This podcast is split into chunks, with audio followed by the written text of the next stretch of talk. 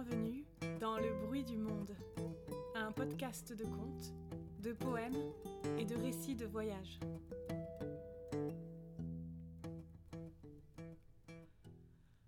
Mes foyers. Parfois, j'ai envie de m'oublier.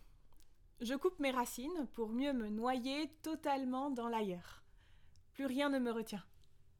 Mais quelque chose me rattrape toujours, la réalité ou la solitude inexorable, et j'en reviens toute bancale avec ce vide au dedans. Alors je me résous à retrouver mes foyers, si doux, si nourrissants et pourtant si vite oubliés. Ici, dans mes foyers, je sais que je peux plonger librement, et qu'on ne m'y rattrapera pas. Ces lieux où le temps s'interrompt, c'est qu'on n'a plus d'autre choix que d'être totalement là, avec tout son corps et son cœur et son âme. Et plus rien d'autre n'existe que l'instant. Foyer numéro 1 La forêt. Il y a cet endroit en forêt qui produit sur moi une sensation surprenante à chaque fois, toujours précisément au même endroit. D'abord, il faut marcher un peu, à peine, quelques pas depuis la route, sur ce petit chemin étroit qui se faufile entre la mousse au vert moelleux et les fougères multicolores, c'est là, juste après les sapins doux, quand surgit le parfum de la terre. Précisément ici, à côté du grand pin qui porte le numéro 526. Il n'aime pas qu'on l'appelle comme ça. Il a l'odeur des murs sucrés. Ici, c'est tout mon corps qui se réveille en même temps que mon âme, comme un bain d'intense plaisir. Ici, il y a quelque chose qui chatouille mon être. C'est à la fois dans l'air, en moi et dans tout ce qui m'entoure. Ici précisément, je ne suis séparée de rien. Il y a ces fils invisibles qui me relient à tout, et une voix qui chuchote Tu es chez toi. Dans cette toile, je retrouve ma juste place. Et ça me nourrit profondément, par les racines de mes plantes de pied jusqu'au sommet de mon crâne. Avant, les anciens disaient Je suis fils de la rivière. Ici, je peux dire Je suis fille de la forêt. Je m'allonge dans l'herbe tendre, à la croisée des chemins, parce qu'il n'y a rien de plus rassurant que d'être là. Ici, je peux me reposer totalement comme dans les bras d'un amant attentif. Ici, je me sens accueillie, profondément chez moi. La forêt est ma meilleure amante. En plus de nourrir mes sens, elle caresse mon âme. Foyer numéro 2. Mon tissu cocon suspendu.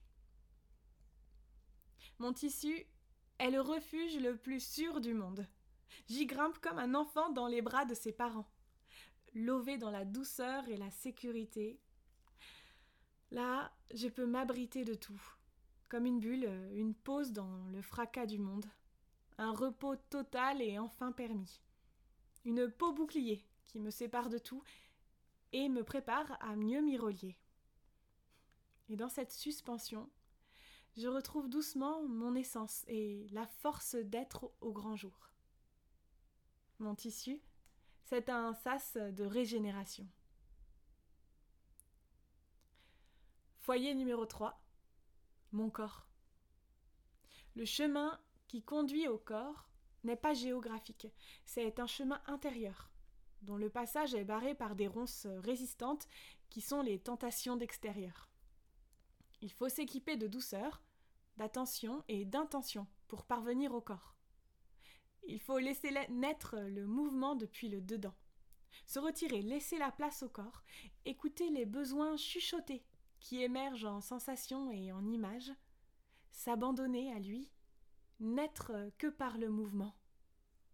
Ne rien chercher, ne rien faire d'autre que de sentir le plaisir nous envahir laisser éclore le plaisir puissant d'être tout simplement.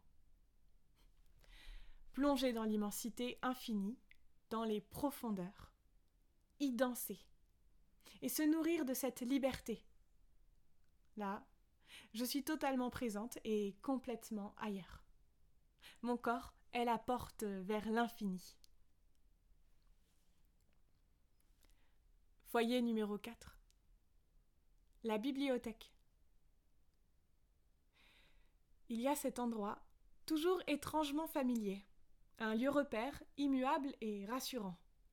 Qu'importe le lieu, c'est l'ambiance qui compte comme un refuge par tant de pluie dans le cœur. C'est qu'il y a cette sérénité feutrée et, toujours chaleureuse. On y entend chuchoter les histoires. On contemple les images et les couleurs. En vérité, on pénètre des mondes secrets, on s'extrait du réel, on part se balader dans l'ailleurs. Et là-bas, on n'y est jamais seul. On ramène un peu de tout ça à la maison, des histoires pour nous accompagner.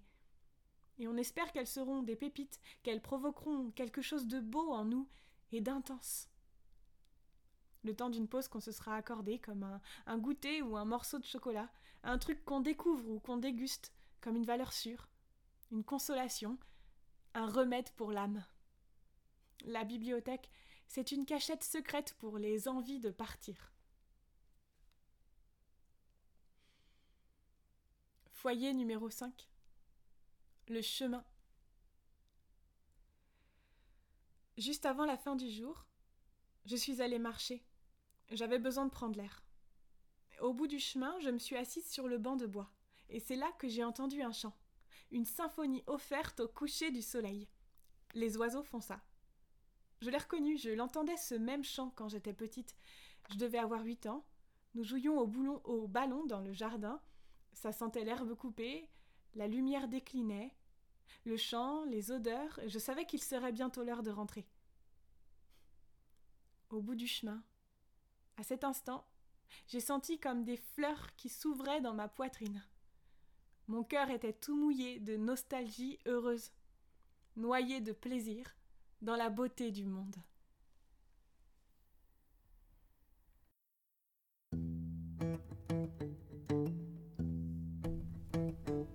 C'était Le bruit du monde, un podcast écrit et raconté par Léon Lecomte. Merci pour votre écoute et à bientôt.